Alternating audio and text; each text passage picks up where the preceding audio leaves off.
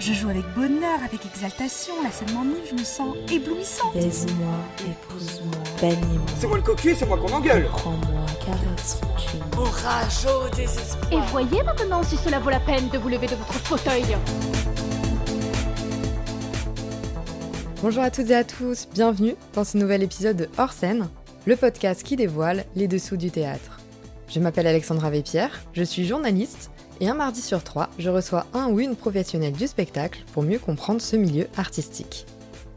Aujourd'hui, je reçois Martial Poisson. Martial est professeur d'histoire culturelle, de littérature et d'études théâtrales à l'université Paris 8.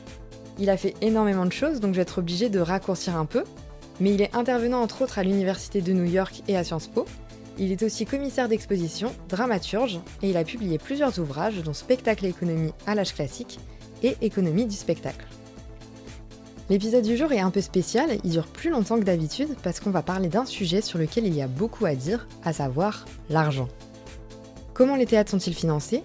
Qu'est-ce que le statut d'intermittent et qui y a droit? Le théâtre va-t-il pouvoir se relever de la crise actuelle?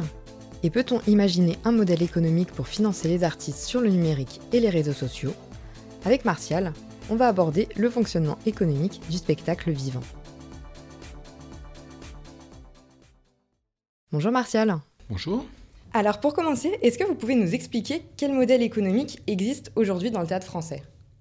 Alors le problème du théâtre français, c'est précisément que pendant très longtemps, on a considéré qu'il n'y avait pas de modèle économique pour le définir. C'est une chose qui s'est euh, mise en place dès le XVIIIe siècle.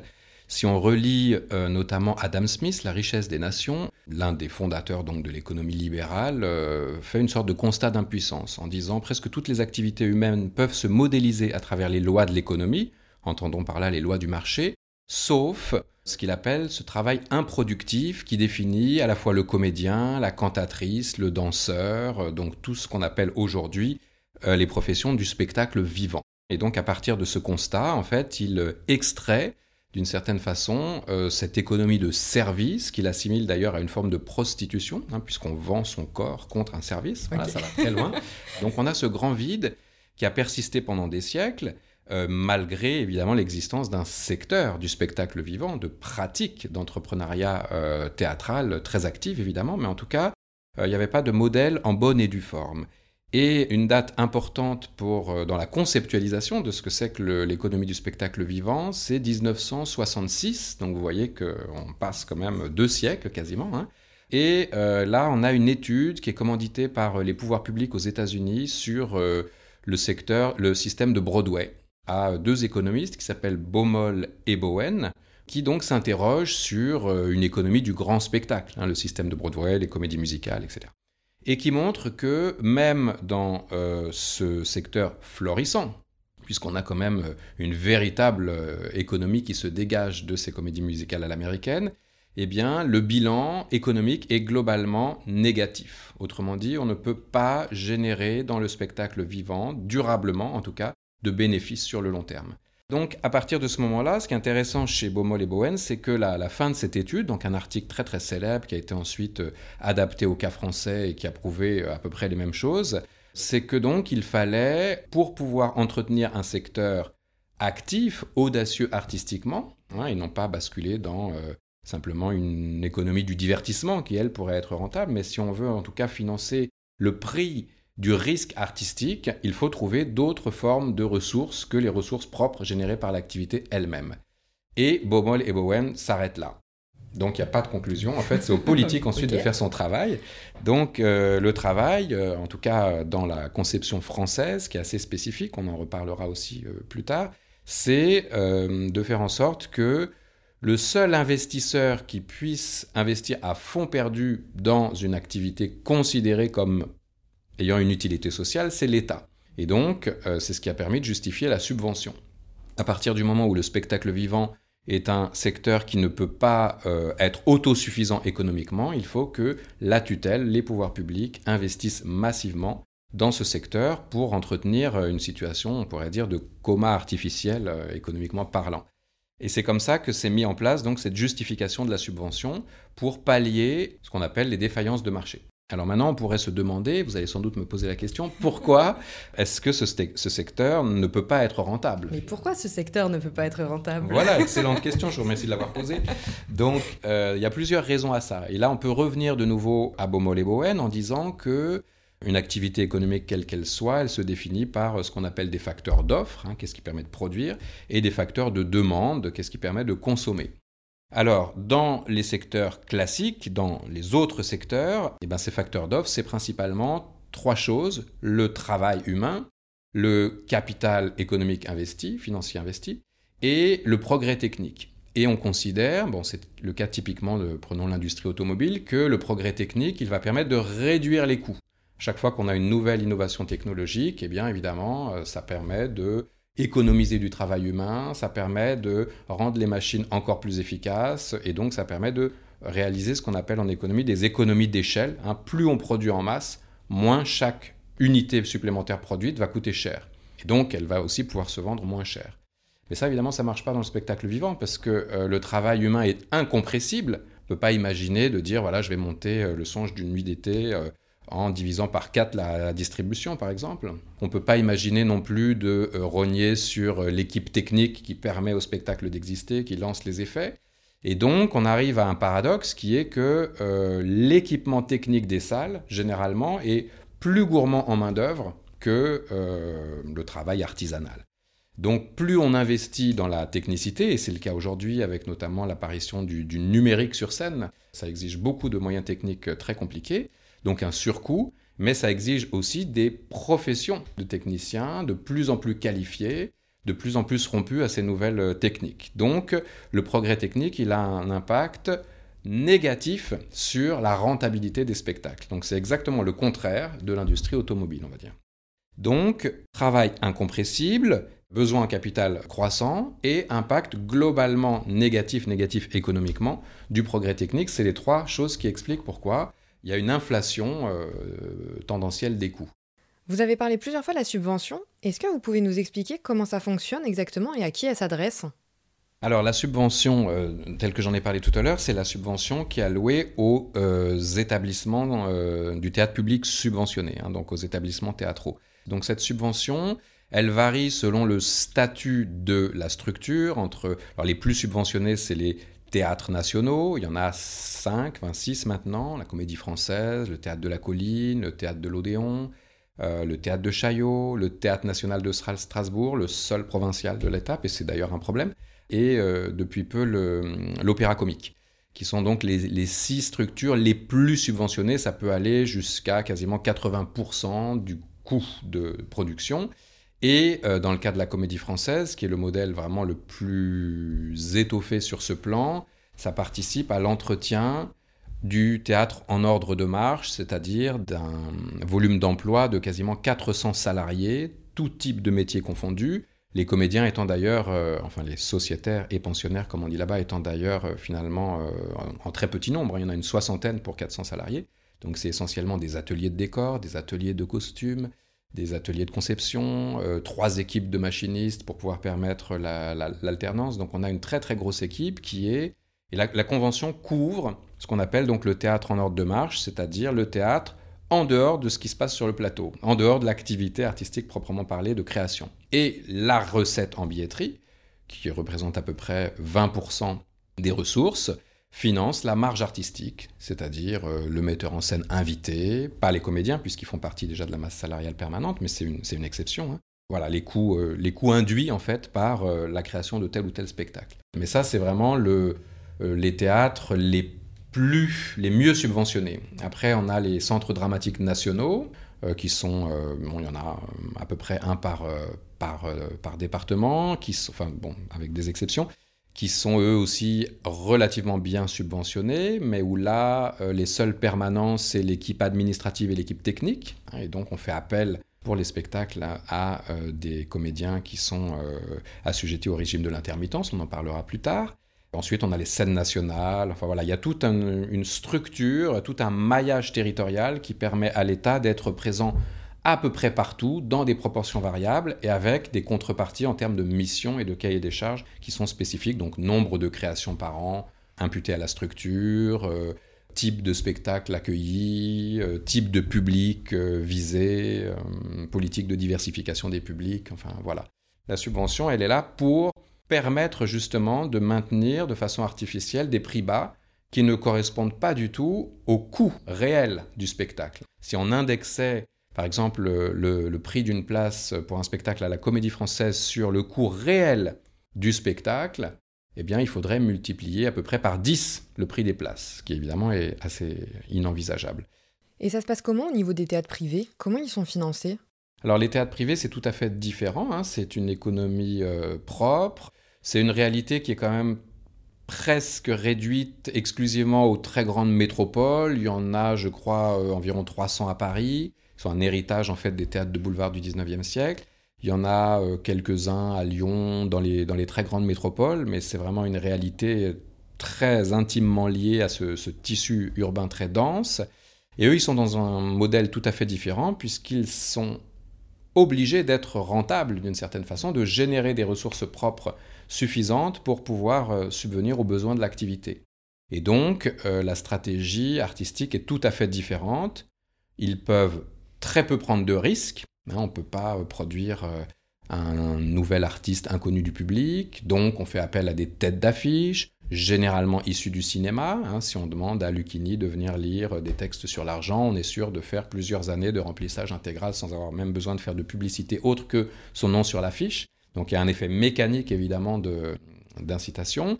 On peut avoir des prix globalement plus hauts, on est entre 40 et 80 euros pour, euh, c'est-à-dire plus du double en fait, hein, de celui même des plus grands théâtres publics. La place la plus chère à la Comédie Française, c'est 42 euros, qui correspond à peu près au prix de la place la moins chère dans n'importe quel petit théâtre euh, privé. Voilà, donc on n'est pas du tout dans la même exigence d'accessibilité, c'est pas du tout d'ailleurs généralement les mêmes publics. Et autre élément, on va privilégier dans ces théâtres privés du one-man show one-woman show. Donc évidemment, c'est pratique de pouvoir avoir un seul cachet à payer, même s'il est important. On va euh, pas forcément avoir une audace folle dans les décors. On va faire des séries très longues de représentations, là où un théâtre public doit accueillir un certain nombre de pièces pour favoriser la diversité, pour favoriser l'accès euh, au maximum d'esthétiques différentes pour le public. Donc c'est pas du tout les mêmes exigences, c'est pas du tout le même modèle économique.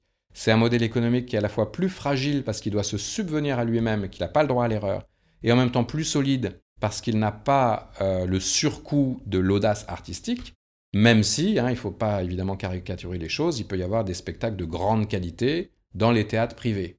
Mais ce n'est pas une obligation et surtout, ce n'est pas forcément à destination d'un public euh, extrêmement euh, large sociologiquement. J'aimerais qu'on parle maintenant des intermittents. Comment fonctionne ce statut?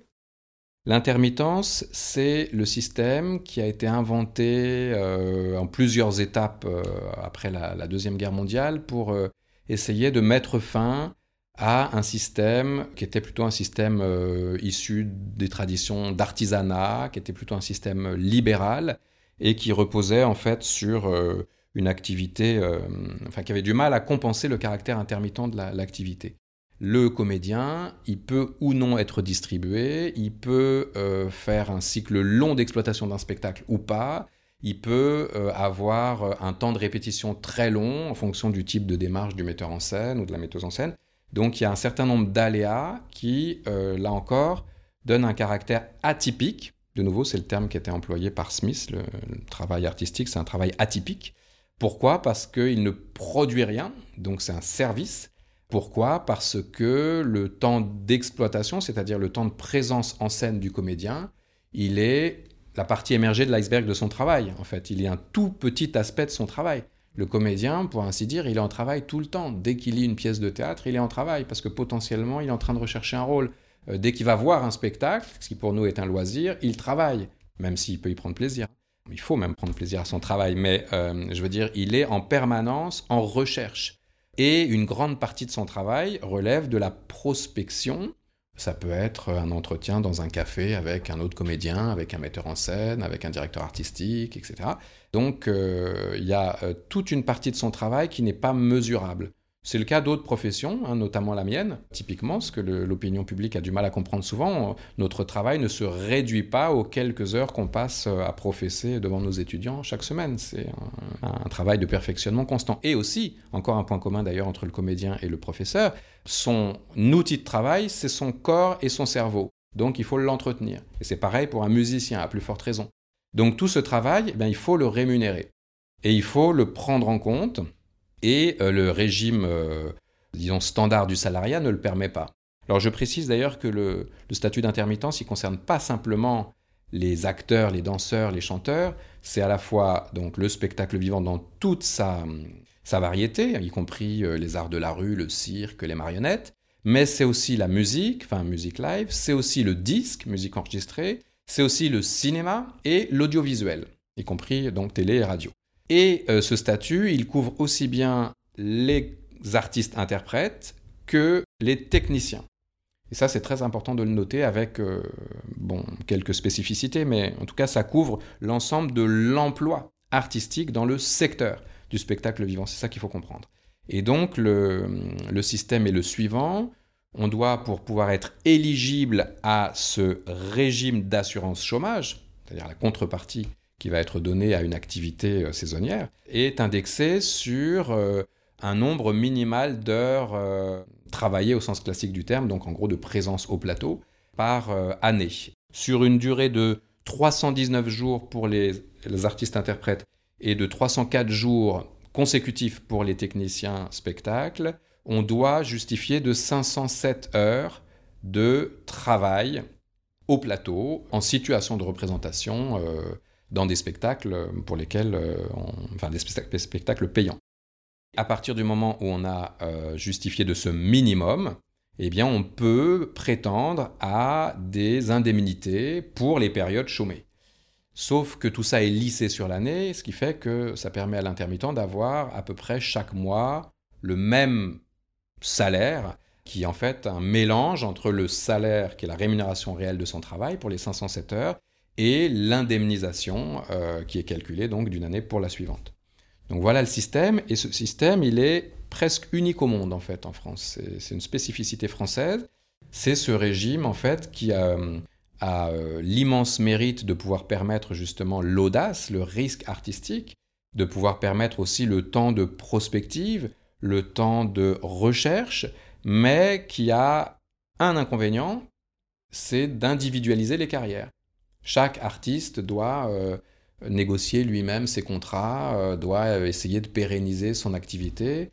Et donc, par exemple, très concrètement, un problème, c'est quand on a une, un spectacle qui marche beaucoup mieux qu'on avait pu le prévoir, que se met en place donc une tournée. La tournée, elle est toujours seconde par rapport à la création, puisqu'il faut que les tourneurs, que les festivaliers viennent voir le spectacle. Ben, bien souvent, on a plusieurs, un ou plusieurs des comédiens de la troupe engagés dans le projet qui ne sont plus disponibles parce qu'entre-temps, ils ont signé, ce qui est normal, pour euh, d'autres projets. Donc ça permet à la fois euh, une immense diversité des esthétiques, puisque chaque artiste peut euh, potentiellement aller taper à la porte de n'importe quel metteur en scène ou metteuse en scène, ou de n'importe quel compositeur. ça permet aussi de, un grand brassage des artistes-interprètes, mais en revanche, ça peine à permettre des projets artistiques sur le long terme. Et euh, ça se passe comment au niveau des jeunes créateurs qui n'ont donc pas encore ces 507 heures? Comment ils sont rémunérés? Bah oui, ça c'est le problème, c'est ce qu'on appelle donc la question de l'éligibilité. Un tant qu'on n'est pas à 507 heures, et on sait que les débuts de carrière euh, dans le métier hum, d'artiste-interprète, comme dans beaucoup d'autres métiers, est difficile, l'accès à l'emploi. Donc euh, bah ça c'est un des enjeux justement. C'est face à une tendance qui est plutôt à la multiplication des ayants droit. Hein, si on regarde sur sur 20-30 ans, on voit que finalement, il y a de plus en plus de gens qui bénéficient de ce statut d'intermittent du spectacle, même s'il y a eu des moments de compression. Mais malgré tout, ça ne peut pas couvrir l'ensemble des prétendants, si je puis dire, au bon sens du terme. Donc, euh, bah, ces gens-là, ils doivent travailler au cachet, euh, ils doivent mettre en place des systèmes de mutualisation, ils doivent euh, rentrer dans un système qui peut être plutôt associatif ou mutualiste, sur des réseaux parallèles. Et ils ont beaucoup de mal généralement à rentrer justement dans ce circuit un peu fermé malgré tout du théâtre public subventionné, qui est une sorte de consécration. Alors après, il y a des tas de, dispositifs de ce qu'on appelle d'aide à l'émergence qui existent. Le festival euh, Impatience du 104, par exemple, hein, l'établissement culturel de la ville de Paris, c'en est un. Chaque année est organisé un grand festival qui est réservé à des compagnies qui n'ont pas fait plus d'un ou deux peut-être, ce serait à vérifier, en tout cas très peu de spectacles dans des conditions professionnelles. Donc là, on a vraiment des gens qui sont des, insiders, hein, des, aspirants à entrer dans la profession. Et donc, il y a plusieurs prix qui sont décernés. Et le grand prix de ce festival ouvre mécaniquement euh, au moins une quinzaine de dates dans des très grands théâtres euh, publics. Donc, c'est vraiment une aide à l'entrée dans la profession. Il y en a d'autres. Dans le cinéma également, l'aide aux jeunes créateurs est importante. Elle bénéficie d'un fonds spécifique qui a été, euh, qui créé et qui est prélevé sur le coût d'entrée des billets. Donc il y a comme ça tous ces dispositifs, mais il est certain que, bah, comme dans n'importe quel type de d'emploi, euh, alors j'hésite à dire le mot protégé parce que ça donnerait euh, l'idée tout à fait fausse et malheureusement très répandue selon laquelle l'intermittence est un privilège. Non, l'intermittence n'est pas un privilège, l'intermittence c'est un statut d'emploi qui permet de prendre en compte le caractère extrêmement atypique du travail. C'est la contrepartie du risque, en fait, en réalité. Mais en tout cas, c'est sûr que tout le monde ne peut pas être élu. De même que tout le monde ne peut pas être artiste.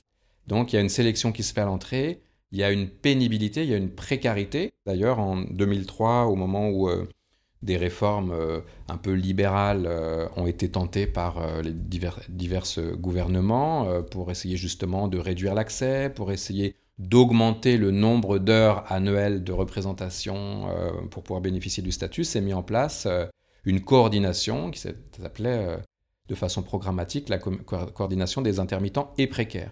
Les professions du spectacle vivant sont précaires. Il y a eu un élargissement finalement de, du régime d'intermittence à des tas de professions qui sont parfois assez éloignées de la création artistique en tant que telle. C'est le cas notamment des emplois de journalistes à Radio France par exemple, c'est à des professions également euh, du cinéma, qui est un secteur en fait qui est une industrie culturelle. Donc le cinéma n'est pas du tout régi par les mêmes règles que celles qu'on évoquait tout à l'heure euh, pour le spectacle vivant.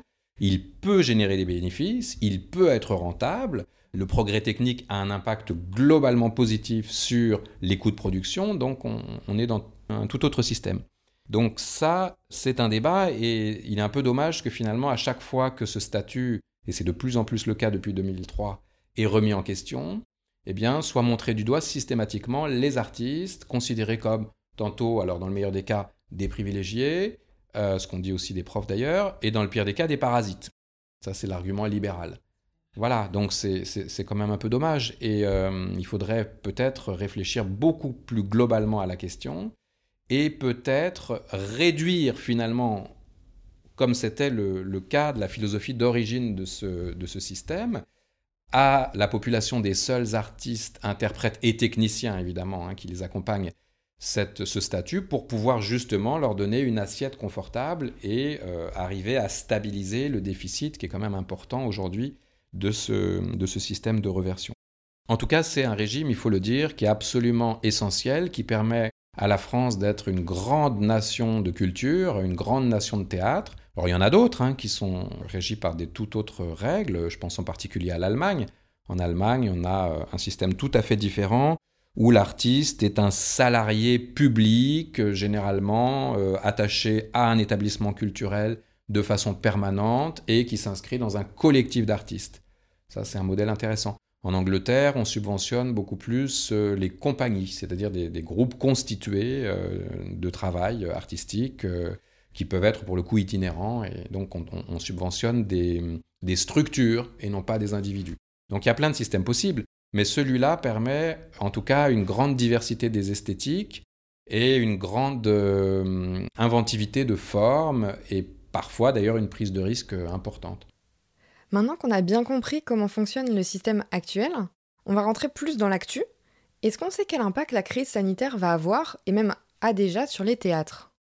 Alors l'impact est énorme, euh, bon, en partie d'ailleurs pour tout ce qu'on vient déjà d'évoquer. Euh, je pense qu'on peut dire que le spectacle vivant fait partie des secteurs les plus, le spectacle vivant et le cinéma d'ailleurs font partie des secteurs les plus touchés par, euh, par notamment les mesures de confinement, hein, plus que la pandémie en tant que telle, puisque depuis le mois de mars, les établissements accueillant du public sont fermés, puisque on ne sait toujours pas, il n'y a pas de date de déconfinement. Donc euh, là, on voit que toutes les programmations des théâtres pour la rentrée sont euh, sous réserve, au conditionnel, puisque les plus grands festivals euh, ont été annulés, ce qui d'ailleurs a un coût important non seulement pour la profession, mais aussi pour les territoires qui, en vivaient. Hein. je pense que l'annulation du festival d'Avignon est une catastrophe pour l'ensemble de la région puisqu'elle générait des ressources en termes d'hôtellerie, de restauration, de transport, euh, qui étaient très importantes.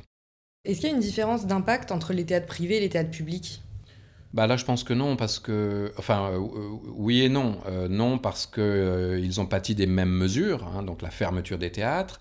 Oui, parce que dans le cadre des théâtres publics, bah, on peut espérer que le système puisse malgré tout se survivre à lui-même, puisqu'il est indexé sur la subvention. Euh, là où les théâtres privés travaillent pour l'essentiel sans filet. Mais en même temps, ils vont sans doute bénéficier de mesures très ambitieuses qui ont été euh, adoptées pour l'hôtellerie, pour la restauration, pour, euh, il y a eu un plan notamment de relance du tourisme qui était extrêmement important, avec des, exonérations de charges sociales, avec des crédits à taux zéro, avec, bon voilà, il y a tout un dispositif d'aide en fait à l'entreprise qui peut-être va bénéficier à ces théâtres privés puisqu'ils fonctionnent comme des entreprises. Pour passer maintenant du côté de celles et ceux qui travaillent dans le théâtre, on a entendu les annonces du gouvernement d'il y a quelques mois, mais finalement on est toujours un peu dans le flou. Peut-être que vous allez pouvoir nous aider euh, à y voir plus clair. Est-ce que vous pouvez nous expliquer euh, les mesures qui ont été décidées par l'État? Oui, alors euh, la réaction du président a tardé. Euh, elle s'est exprimée à travers un fameux discours du 6 mai dont on a signalé le caractère un peu relâché, freestyle, comme si pour parler aux artistes il fallait avoir l'air un peu cool. Donc on a eu l'impression là que dans cette espèce de mise en scène de il n'y a pas de problème, on vous a compris, on va faire ce qu'il faut, il y avait quand même une sorte de, position de surplomb ou, ou de mépris ou à minima de stéréotypes sur euh, les attentes de la profession. Les attentes de la profession, elles n'étaient pas euh, d'avoir une chemise ouverte euh, et les manches remontées et de tomber la veste, mais elles étaient d'avoir des mesures concrètes. Alors les mesures concrètes, elles consistent en un point, même si l'ordonnance n'est toujours pas votée, hein, mais en tout cas on peut penser que l'intendance suivra, c'est l'annonce de cette fameuse année blanche pour une année noire, c'est-à-dire la reconduction pour un an jusqu'au 31 août 2021 de ces fameux critères de calcul des heures euh, ouvrées qui permettent d'avoir droit à, l'assurance chômage. Donc autrement dit, ça se traduit par euh, un maintien des droits à l'assurance chômage pendant toute cette période exceptionnelle où les comédiens étaient en fait au chômage technique, ce qui est sans précédent dans notre histoire. Donc ça, c'est quelque chose qui est plus ou moins acté et qui traduit une politique de euh, soutien à l'emploi sachant que euh, le secteur rapporte quand même 3,2% du PIB. Hein. donc c'est un enjeu économique important évidemment que de maintenir euh, l'activité. Mais en revanche, ce qui n'est pas encore vraiment très clair, voire totalement nébuleux, c'est la politique de soutien à l'activité, la politique dite de grande commande publique. Dans ce discours a été annoncé une stimulation par la demande, mais en fait, dans le cadre du spectacle vivant, ça n'a pas grand sens, puisque structurellement, le théâtre public subventionné n'est que ça, de la commande publique, puisqu'il repose sur des, institutions qui sont euh, subventionnées de façon majoritaire par euh, l'État ou les collectivités territoriales, mais en tout cas euh, par des fonds publics. Donc on ne voit pas très bien comment on pourrait être plus dans la commande publique que dans le système existant. Pareil pour le, fonds de, le fonds de solidarité, les mutualisations. Donc on a beaucoup d'annonces, mais qui soit paraissent relativement inappropriées à la nature de l'activité, soit euh, ne sont pas chiffrés, ne sont pas... Euh, voilà, donc il y a un vrai malaise de la profession, c'est un euphémisme de le dire, qui se sent un peu abandonné et qui a l'impression qu'elle est le parent pauvre des politiques de relance, ce qui est d'autant plus perçu comme une injustice que tout à coup, des milliards et des milliards ont été consentis à des tas de secteurs. Enfin, on a, eu l'impression qu'avec la pandémie, tout à coup, euh, ce qui était impossible quelques mois avant dans le cadre de réformes structurelles nécessaires euh, devenait, devenait possible. Mais euh, d'ailleurs, est-ce qu'on peut craindre des fermetures de théâtre à cause de cette crise là en ce moment ou pas? Bah oui, c'est pas exclu en fait. Hein. disons que les théâtres publics subventionnés sont normalement globalement protégés par leur statut, mais euh, la perpétuation des, des, protocoles de confinement dans les salles de spectacle laisse quand même à penser qu'il va y avoir un problème très important. Et puis, euh, pour des théâtres qui, quand même, pour boucler leur budget, ont besoin des recettes en billetterie, le manque à gagner commence à être vraiment énorme. L'annulation des festivals d'été étant une sorte de coup de grâce après une saison qui a déjà tourné sur 5 mois au lieu de 9. Quoi. Donc c'est pas à exclure, même si je pense que symboliquement, ça serait quand même très très mal perçu par l'opinion. Et donc, euh, en quoi cette crise elle met en lumière finalement les, lacunes du modèle économique actuel euh, du théâtre en France? Alors, euh, cette crise, je pense qu'elle met en lumière plusieurs choses. Elle met en lumière déjà le fait que la culture n'est plus une priorité présidentielle. Bon, depuis fort longtemps, hein, c'est pas imputable à l'actuel président qui, à la limite, est sans doute pas le pire de ce point de vue-là. C'est quelque chose qui s'est amorcé depuis euh, au moins euh, les années 2003, 2005, 2008.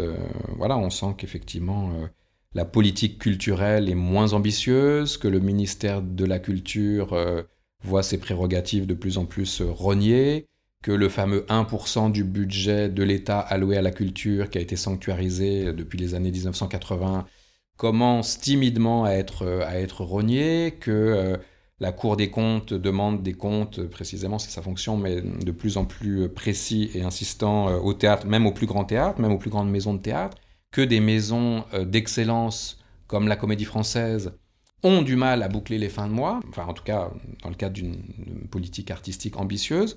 Donc il y a un certain nombre de symptômes de ça, d'une sorte de, désamour du politique pour la culture, alors même que la culture était constitutive, quelles que soient d'ailleurs les, couleurs politiques des, présidents, euh, depuis De Gaulle jusqu'à Mitterrand, en gros, quoi, qui avaient tous une vraie ambition culturelle pour le, pour le pays. Deuxième aspect, la culture est aujourd'hui considérée comme un secteur euh, économiquement actif. Hein, je vous disais 3,2% du PIB. Euh, si on reprend l'exemple de tout à l'heure sur l'automobile, c'est plus que l'industrie automobile qui, pour le coup, est très très soutenu. Donc c'est générateur euh, de, de, richesse, c'est générateur de croissance et c'est aussi générateur de ce qu'on appelle en économie les externalités, c'est-à-dire des effets indirects liés à une activité qui ne sont pas mesurés par la fonction de production, mais qui ont un, un, vrai rôle. on parlait tout à l'heure par exemple de l'économie festivalière qui fait vivre des régions entières, y compris des régions parfois sinistrées. Et la troisième euh, conséquence qu'on peut isoler, c'est une très très grande différence de vulnérabilité en fonction des, secteurs d'activité. On le disait tout à l'heure, mais euh, le numérique est le grand bénéficiaire, pas sciemment hein, évidemment, mais c'est la conséquence de ces mesures exceptionnelles, mais des, mesures de confinement, puisqu'il a vu exploser euh, la demande, la commande de, livres, la commande de films, sauf que les grands bénéficiaires de ce système, c'est euh, les fameux GAFA, hein, c'est les fameux groupes euh, qui, règnent en maître sur l'économie numérique, sans contrepartie ou presque. Le grand débat actuellement, c'est d'essayer de faire en sorte qu'il y ait effectivement des, contreparties financières à, ces bénéfices euh, records.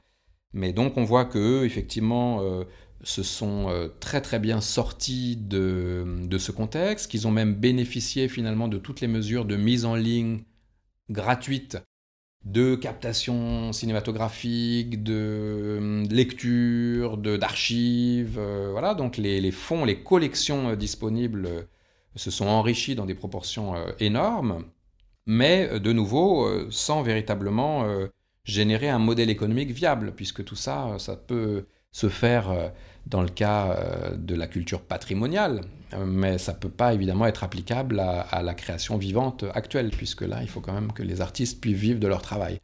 Donc on peut euh, mettre euh, tout le cinéma de la nouvelle vague en accès libre, parce que la plupart des artistes sont, morts et parfois depuis longtemps, et que voilà, ils, ont pu vivre de leur activité, mais ce n'est pas le cas finalement des, des créateurs d'aujourd'hui. Et là, on a un vrai problème, tant que Internet n'est pas régulé, ce qu'on demande depuis 20 euh, ans, tant que les États n'ont aucun pouvoir d'imposition finalement à ces, grands groupes multimédia, eh bien on a, un, on a un problème en fait. Cette grande utopie de Internet comme euh, la culture euh, accessible pour tous et faite par tous, ben, on voit qu'elle atteint très vite ses limites, faute de ressources. Donc il y a une sorte de réappropriation capitalistique de la plus-value artistique et culturelle produite sur Internet. Et ça, c'est la vraie bataille politique à mener. Mais d'ailleurs, là, pendant le confinement, il y a beaucoup d'artistes qui ont aussi créé directement sur le numérique et qui donc n'ont pas été rémunérés pour ça. Effectivement. Est-ce qu'on peut imaginer une forme de modèle économique qui pourrait justement subventionner euh, les artistes, euh, notamment en ligne? Là, ce qui s'est passé, euh, c'est qu'effectivement, les artistes ils ont continué à travailler, ils ont dû être inventifs. Ils peuvent également, à travers ce système de la, mise en ligne gratuite, acquérir une certaine visibilité. Donc, ce qui peut être productif pour eux transitoirement n'est pas viable sur le long terme. Ce qui s'est passé là, c'est une expérience tout à fait unique, tout à fait particulière, et qui doit déboucher sur autre chose. Alors, autre chose, ça peut être euh, bah, des systèmes de péage. C'est ce qui existe déjà d'ailleurs dans la musique, hein, l'achat au titre. Euh, euh, les artistes plasticiens aussi recourent beaucoup à ça, mais à travers un système qui est le système de l'artiste entrepreneur, qui est complètement différent de celui qu'on a évoqué pour le spectacle vivant. Donc il faut, en fait, il y a un modèle à inventer, mais plus qu'un modèle à inventer, puisque ce modèle, on en a déjà des points d'expérimentation, comme on vient de le dire, il repose sur un, bras de fer politique, en fait. Est-ce qu'on arrivera à faire plier les entreprises euh, à but lucratif, en gros, euh, qui euh, vampirisent aujourd'hui l'outil numérique et qui sont dans des positions de monopole, dans des positions dominantes, et qui ne considèrent pas comme une exigence minimale de restituer une partie de la richesse qu'ils acquièrent. Et ça, c'est le grand défi pour les artistes high-tech, les artistes d'aujourd'hui, ceux qui maîtrisent les outils numériques et surtout qui qui ont un type de pratique qui est compatible avec ce, mode de diffusion. Parce que bon, il faut quand même pas se, pas se leurrer. Hein. Euh, la diffusion d'une captation de spectacle en ligne euh, n'est pas un substitut euh, au spectacle lui-même. C'est un ersatz, c'est un, c'est un produit dérivé.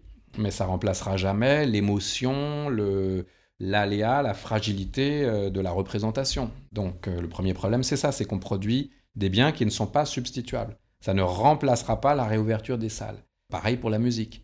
Et le deuxième problème, c'est est-ce qu'on ne participe pas à notre auto-exploitation? C'est ça le, piège de la gratuité. Et à la fois, il y a de bonnes raisons à ça. Hein. C'est sûr qu'en termes d'accès, en termes de démocratisation, c'est extraordinaire puisque le numérique, c'est l'outil. Alors, il ne faut pas oublier qu'il y a quand même une fracture numérique. On n'est pas tous égaux devant Internet, mais bon, en tout cas, c'est le média le plus massif aujourd'hui. Donc, c'est celui qui potentiellement atteint le plus de gens mais c'est aussi le plus aveugle, c'est-à-dire que la qualité de ce qu'on trouve sur Internet dépend fortement de notre niveau d'expertise. Donc en fait, c'est très discriminant socialement. Les gens qui ont fait le plus d'études sont ceux qui vont avoir l'utilisation la plus maligne d'Internet. Les gens qui ont fait le moins d'études sont ceux qui vont être le plus vulnérables à la propagande active, voire le discours haineux qu'il peut y avoir sur Internet, euh, voire les idéologies complotistes, etc., etc. Donc on voit bien que là aussi, il y a une vraie bataille pour la démocratisation, puisqu'on est dans un média qui ne connaît aucune régulation. Plus qu'un modèle économique, il y a un problème de gouvernance, de régulation et de démocratisation, non pas de l'accès, mais des usages. Après, la question se pose aussi euh, pour les captations, et là, ça dépend plus des théâtres eux-mêmes, puisque ce sont euh, eux qui les ont mis à disposition gratuitement, alors que ce sont des documents protégés. Est-ce qu'ils vont continuer à les laisser gratuitement, et est-ce que euh, finalement ce serait plutôt une bonne chose?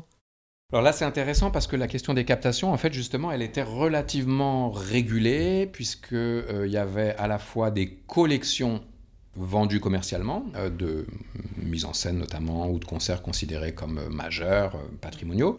Donc voilà, il y avait un marché finalement de la captation. Il y avait également un marché secondaire qui était en fait celui des captations pour lesquelles l'éducation nationale payait des droits, qui permettait ensuite de les diffuser gratuitement en contexte scolaire. Donc il y a toute une réglementation qui permettait justement d'offrir une contrepartie et qui faisait d'ailleurs de ce produit dérivé un véritable enjeu. Et là, tout à coup, effectivement, de nouveau, pour des raisons tout à fait exceptionnelles, tout ça a été euh, accessible en ligne. Alors est-ce que ça va durer? Je ne sais pas. Mais le problème qui demeure, c'est toujours le même, c'est la question du statut de l'artiste et de la rémunération de son travail. Donc ce qui est euh, tout à fait viable pour des œuvres patrimonialisées euh, sur lesquelles il n'y a plus vraiment d'ayant droit, euh, ne l'est pas pour la création contemporaine vivante, où là il faut trouver un moyen de rémunérer l'artiste, donc des systèmes de contrepartie. Donc là encore, il y a vraiment quelque chose à inventer. On ne peut que se réjouir de cette floraison là, soudaine de captation disponible, mais il va falloir inventer un système de régulation qui soit viable pour tous et qui soit euh, efficace en termes de démocratisation de l'accès. Et si tous les théâtres ne peuvent pas rouvrir, est-ce qu'on peut imaginer des formes alternatives de théâtre qui pourraient être viables économiquement? La non-réouverture des théâtres serait clairement une catastrophe euh, à l'approche donc de l'ouverture de la nouvelle saison, puisque donc les effets euh, induits par la crise actuelle euh, seraient amenés à se répéter. Est-ce qu'on peut inventer des alternatives Oui et non? non, dans le sens où il n'y a pas d'autre moyen de faire du théâtre que de mettre des gens potentiellement nombreux dans une salle ensemble devant des artistes qui jouent pour eux et qui jouent aussi ensemble. Hein, donc euh, il n'y aura pas de produit de substitution miracle. En revanche, on peut transitoirement privilégier d'autres formes, type euh, les formes euh, du théâtre dit performatif qui se joue directement dans l'espace public, qui va investir des espaces extérieurs, qui va un petit peu sortir de, de la cage de scène, voire de, de l'espace de la salle, de l'architecture de la salle, pour pouvoir investir la rue, la place publique, le forum, l'agora. On pense en particulier au théâtre de rue, enfin à ce qui a été expérimenté déjà depuis longtemps dans le cadre du théâtre de rue. On pense également à un autre aspect qui pourrait être à l'inverse euh, un théâtre en one-to-one, un théâtre euh, en seul à seul qui euh, consisterait en une confrontation entre l'artiste-interprète et un unique spectateur dans des protocoles d'éloignement adéquats. Donc là, c'est des choses qui se font déjà. Euh, à titre expérimental, euh, on parle souvent de théâtre immersif, de théâtre participatif, de théâtre d'implication directe, de théâtre qui recrée un rapport personnel et euh, immédiat, non transitif entre l'artiste et le spectateur. Mais là encore, hein, il y a un coût de l'opération qui est très important, puisque s'il faut payer un comédien pour chaque spectateur, on va arriver à un modèle économique qui sera vraiment très compliqué, qui va aller bien au-delà de l'inflation des coûts et de la loi de Baumol qu'on envisageait tout à l'heure. Mais enfin, ça se fait en ce moment. Le, théâtre de la colline réouvre avant l'été avec une forme euh, comme ça qui permet euh, ce, type de démarche à titre expérimental. Mais en tout cas, voilà, il n'y a pas vraiment de, solution viable sur le long terme à la non-réouverture des salles. Mais voilà, il y a des tas de solutions qui sont envisageables. Et il y a un vrai défi à relever parce qu'il est certain qu'on ne peut pas enchaîner une deuxième saison comme celle-ci et que là, les mesures d'urgence qui ont été adoptées sont des mesures à très court terme, y compris d'ailleurs sur la question de l'emploi. Et donc, euh, pour finir, est-ce que vous auriez une œuvre théâtrale à nous conseiller? Oui, alors euh, bon, je suis toujours un petit peu euh, perplexe devant, devant ces palmarès, mais je dois dire que je peux recommander très très chaudement le spectacle de Christiane Jataï qui s'appelle Le présent qui déborde, qui est une sorte de vision, de, revisitation de l'Odyssée d'Homère à partir de la question de la tragédie des migrants aujourd'hui. Alors c'est pas un spectacle plein de bons sentiments et c'est au contraire euh, une sorte d'histoire sensible qui permet d'éveiller le spectateur à une conscience critique de la vulnérabilité du monde contemporain où finalement le migrant n'est qu'une sorte de métaphore globale de, de l'état d'insécurité, de dénuement finalement de l'humanité dans son ensemble. une sorte de poste avancé de la menace globale qui pèse sur la viabilité même de, de l'espèce humaine. Donc là, tel que j'en parle, ça paraît un peu désespérant. En fait, ça ne l'est pas. C'est un spectacle très malin, très intelligent, très sensible et vraiment qui fait... C'est un théâtre qui pense, on va dire et qui donne tout son sens finalement à cette façon de, revisiter les œuvres classiques patrimoniales. Merci beaucoup à Martial de nous avoir apporté ces éclaircissements, et merci à vous d'avoir écouté ce cinquième épisode de Hors scène. Si vous souhaitez en apprendre plus sur le théâtre et partager vos expériences, retrouvez-nous sur Facebook et Instagram. Si cet épisode vous a plu, abonnez-vous sur votre application de podcast préférée, laissez-nous plein d'étoiles et parlez-en à vos voisins et voisines de serviettes à la plage. Si cet épisode vous a déplu, je vous conseille d'écouter le suivant face à la mer avec un cocktail. Vous verrez, ça passe très bien. Ce podcast est réalisé en collaboration avec Laetitia Leroy, qui anime tous les jours nos réseaux sociaux. Merci à elle. Le générique de cet épisode a été créé par Thomas Rodriguez. Merci à lui. Et nous, on se retrouve très prochainement pour un nouvel épisode. En attendant, je vous souhaite un bel été. Allez, à bientôt